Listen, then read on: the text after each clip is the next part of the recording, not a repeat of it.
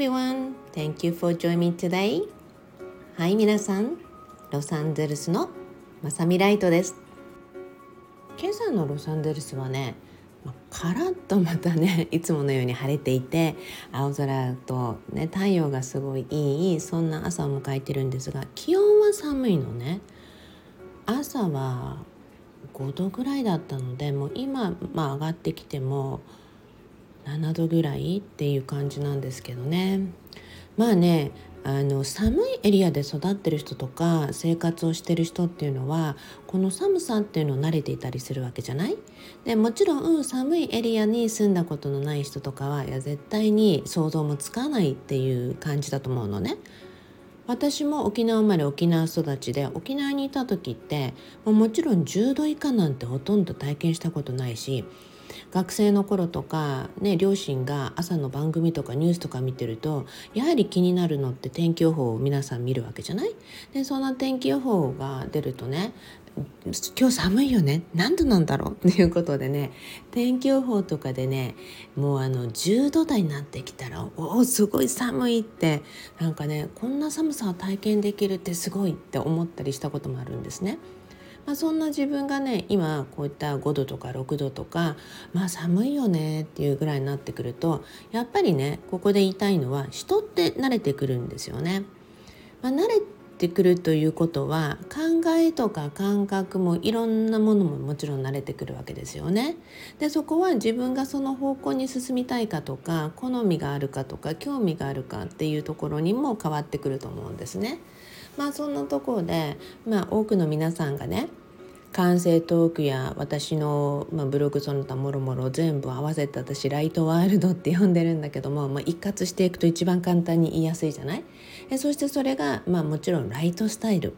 ライト流ってねいう方もいるんだけどもライトスタイルっていうことでね、まあ、私の感覚に似ているとか共感できるとかあちょっとまさみさんのこういうとこが好きだなと思っているとやっぱり皆さんは興味を持って関心を持ってこんな風になりたいなとかね思いを持ってやっぱりやってくるんですよね。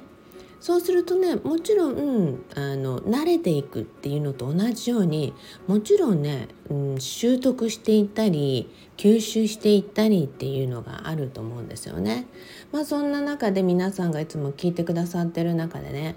まあ、本当にいろいろと皆さんの人生をね変換トランスフォームさせ続けて皆さんがこんな風になったとかね いろいろワクワクした話とかをね送ってくださることによって私もあ嬉しいなもっと続けようって思う気持ちで今日もまあランダムトークっぽいんだけどまさにねその感性とかうんこのスタイルになっていくっていうまあ、大まかなテーマなんだけどちょっとこの辺りでお話をしていきたいと思います。昨日はねフレットコーヒーの日だったのね。まあ、フレットコーヒーって以前はほぼ毎日、まあ、私はだいたい週に23回行ってね参加をしてたフレットコーヒーなんですが、まあ、フレットじいちゃんっていう方がいて、まあ、皆さんにも何度も話したことあるしフレットじいちゃんっていうタグをね探すと私のブログから出てくると思うんですね。であのあの世界のねまあ、文化をライフスタイルを変えたと言われるスティーブ・ジョブスの、まあ、隠れたシークレットアドバイザーだったおじいちゃんということでねもうねまあもうおじいちゃんの話を今日いっぱいしようっていうわけじゃないから、まあ、そんなフレットじいちゃんとのコーヒーの時間があって、まあ、そこをね、まあ、じいちゃんの遺言でみんなで続けてくれっていうことだったので今もフレットコーヒー仲間として集まっているんですね。でそして、まあ、それがもうパンデミックとかがあったので月に1回って感じになってきたんで昨日はフレットコーヒーの日だったんです。でそんなところから昨日はねすっごい朝からもうとにかく電話が多い一日だったなって。いやこんな一日もあるんだなって昨日の夜のね寝る前のストーリーで書かせてもらったんだけども、まあ、まさにそのフレットコーヒーに向かってる時におじいちゃんがねまあ、魔法使いジョージさんがね珍しく急に電話来て、まあ、もちろんフレットコーヒーで会う予定なんだけどでもあの昨日はね珍しく「まさみねもうずっとね一晩眠れなかったんだよねだからもう今日ごめんだけどフレットコーヒーをねお休みにするからまさみとは別の機会でちょっと会おうっていうことになったんですね。でちょうどもう歩いていたのでもうどうしようかなと思いながらもまあいいかってまあ、行ってみて、まあ、その日はあの別のおじいちゃんとかおばあちゃんとかが、まあ、来るかどうか分かんないって感じだったんですよね。まあ、来たら来たらでいいしそうじゃなかったら、まあ、一人コーヒーしてもいいなみたいな気分でね。まあねパンデミック前後でいろんな人たちのライフスタイルが変化したのでもうメンバーも入れ替えがあったりとかカリフォルニア外に引っ越していったりとか、まあ、いろんな感じだったんで、まあ、とにかくいいやって、まあ、私昨日はいろいろねやる日程とかがあったんでとにかく出向いてたんですね、まあ、そしたらシェリーばあちゃんが来ていてシェリーばあちゃんってあのもうほぼ80近いのにもうこのエレガントさは何なのっていうぐらい私はそのおばあちゃんの雰囲気とか若さがすごい好きなんですね。まあ、おばあちゃんはね私の好きな猫とおじいちゃんと一緒に、まあ、湖のね湖面にある家に住んでいるんでね、まあ、結構頻繁に会ったりとか家が一番近いのでよく会うおばあちゃんなんだけどもでもいつもおじいちゃんとかスコットがいたりとかねうちの旦那がいたりとかだったんで昨日はね初めてばあちゃんといろいろと話をしてなんかすごいいいよねまさみ初めて女子会コーヒーだねなんて話になったんですね。まあそんなところから、まあ、ある一件のお話をおばあちゃんから聞いていてえおばあちゃんこのお話っていうか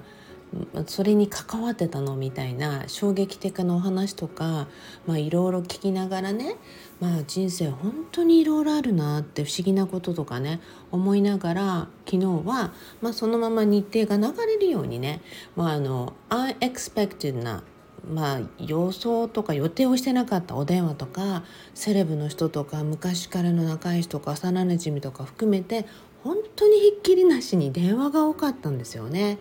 まあそんな感じでね昨日はちょっとミーティングをしたりとかでそしてね、まあ、あの夜とかには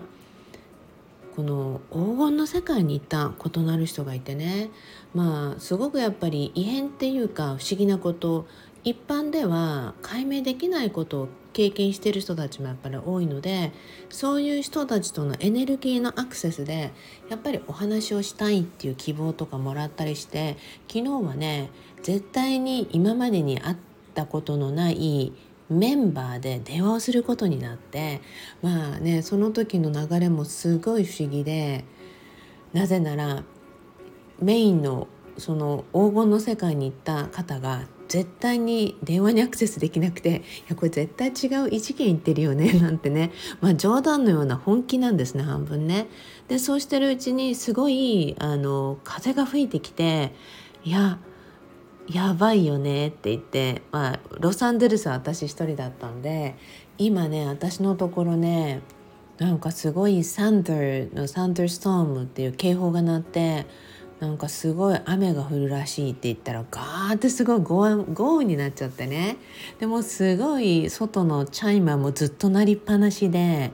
まあそれがねなんかあ落ち着きそうっていう時にやっとその黄金の世界に行った方からの電話がつながってほらやっぱりっていう感じだったんですよね。まあそんなところでねいろいろと、まあ、その時の意味とかいろんなことを話してたら全部がクリアになっていて、まあ、不思議連鎖っていう感じで、まあ、あの遅くなったけどちょっともうご飯食べようっていうことでねあの昨日主人とご飯を食べていてそしたらあるセレブの方と私もね大好きな友人たちからのお電話があってねまあそんな風にして一日終えると主人にも「今日ね一日誰と喋ったのか分かんないぐらいすっごいたくさんの人と喋ったんだよね」っていう話になったんですね。まあそこもね含めて今気が合う仲間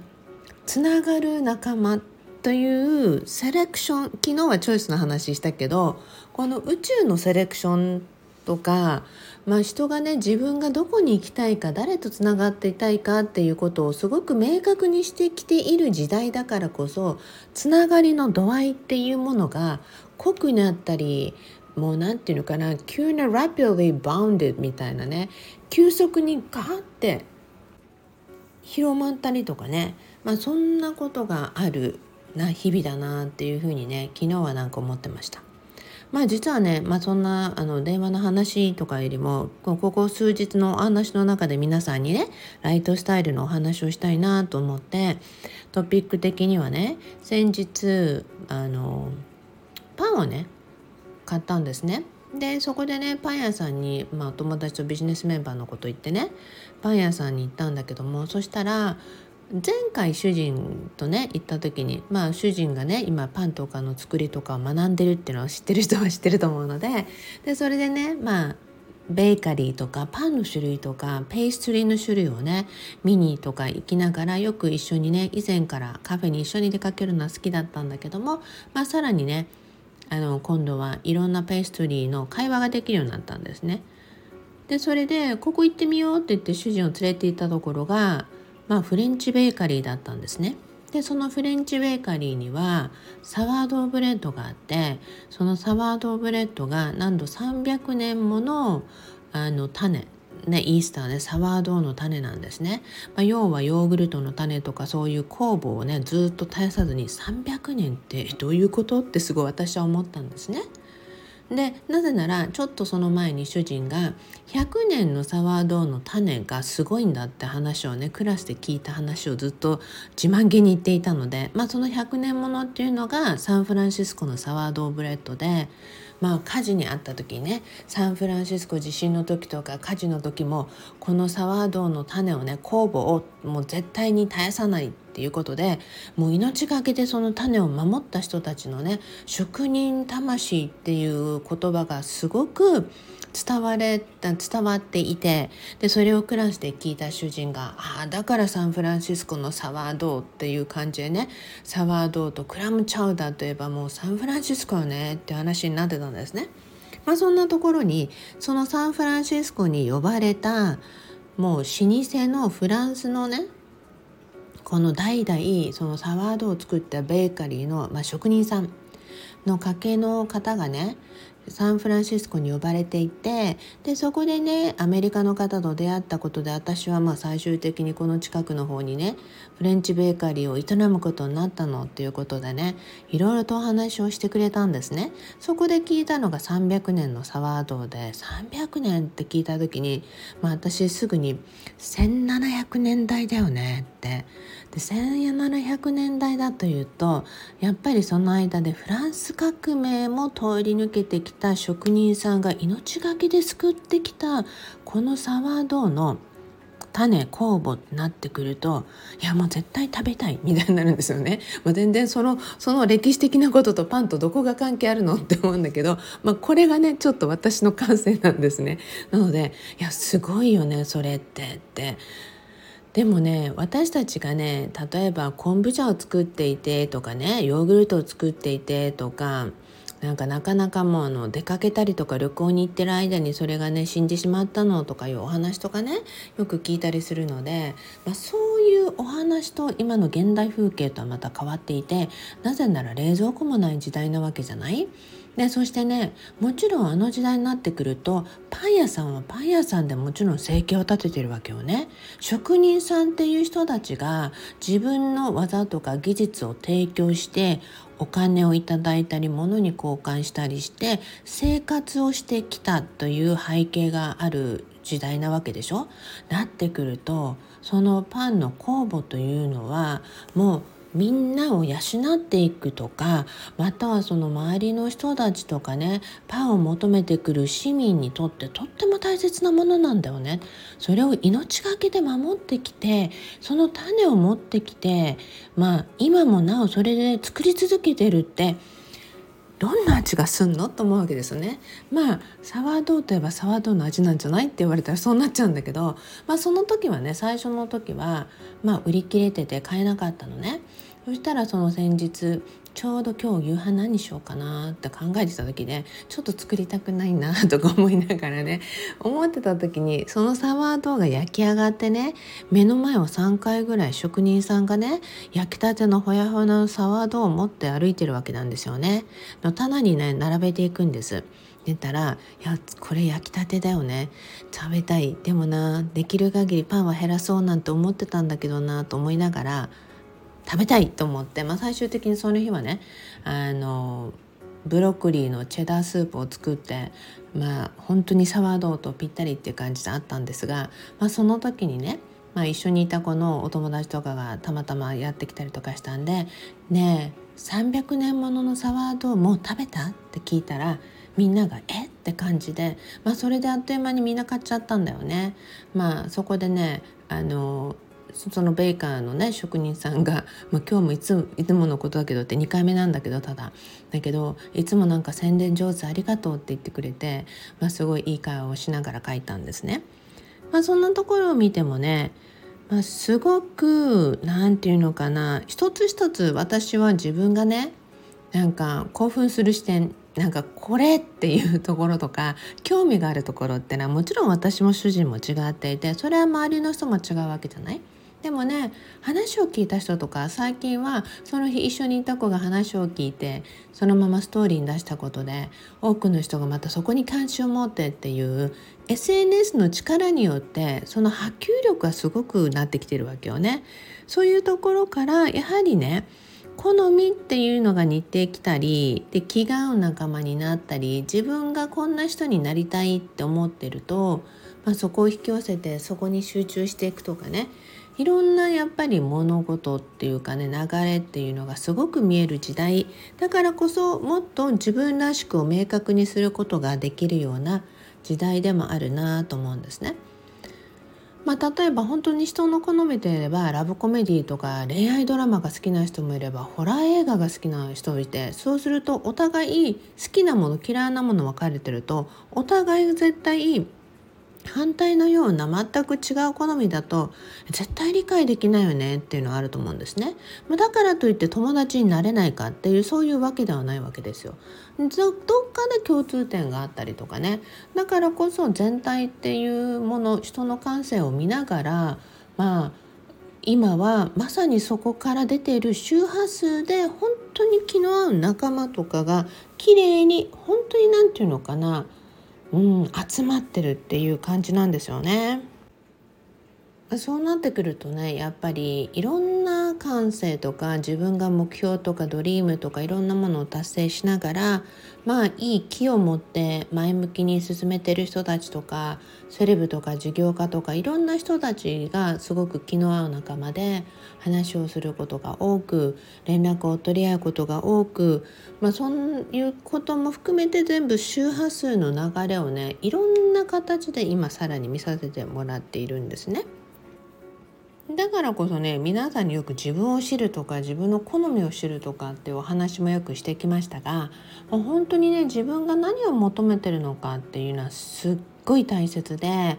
まあ、あの求めてるものが分かってるようで分かってない人たちも世の中多いのでそうするとねやっぱり地に足をつけるのが必要よねっていうぐらいちょっとフラフラするのを安定させていこうよっていう人たちもやっぱりいます。まあ、だからこそねもう一度皆さんには言います自分が一番何を求めてるのかどこに共感できるのか、まあ、よく一番ね SNS なんか見てると私のスタイルに共感を持ってくれる方はやっぱり私の観点とかが好きな人たちが多いと思うのね。でやっぱり人は自分が好きなものを見たり好きな言葉を聞いたりすることによってワクワクします。だからこそ一つのことを言ったとしてもネガティブに捉える人もいればポジティブに捉える人もいるそれは相手がどう捉えるかによって相手が何を思ってるかによって反応が異なってくるっていうことなんですよね。だからこそね、まあ、皆さん本当に自分がねどう感じるのかまあ、これはねこの話だけ延々と続けていってもねまた延々と続きそうなので今日はこのぐらいにしておきますが自分が本当に何を求めてるのか知るようにしていって、まあ、自分をねもっとそれは好きになる要素のポイントにもなるかと思います。えそしてね先日ねあのリスリスナーさんの中からミミさんって方がねご連絡をくれてなんと Spotify では私のこの音声をねちゃんとなんかあの文字文字で出てくるようなそういう機能があるらしくてそれをね是非皆さんにもお伝えしてくださいってね優しいお言葉をいただきました。ありがとうございます。そうするとね耳の不自由な方でもまさみさんの完成トーク聞けますよっていうことでねまあ本当にねそういういろんな方々チャレンジをしながらも私のブログを読んだり音声を聞いたりっていう方々がいて本当にね支えにしてくれて本当にありがとうございます。ということなので是非皆さん、他の、まあ、スタイフでもその機能があるのかわからないしあのポッドキャストもあるのかわかんないんだけど、まあ、絶対に私が知らない機能を皆さんの方が知ってるって可能性は高いので何かこれ誰かの役に立つかもしれないと思うようなことを発見したら是非教えてください。それでは皆さん Promise me love your life あなたの人生をもっと好きになることを約束してくださいね Thank everybody you all have a beautiful day それではロサンゼルスのまさみライトでした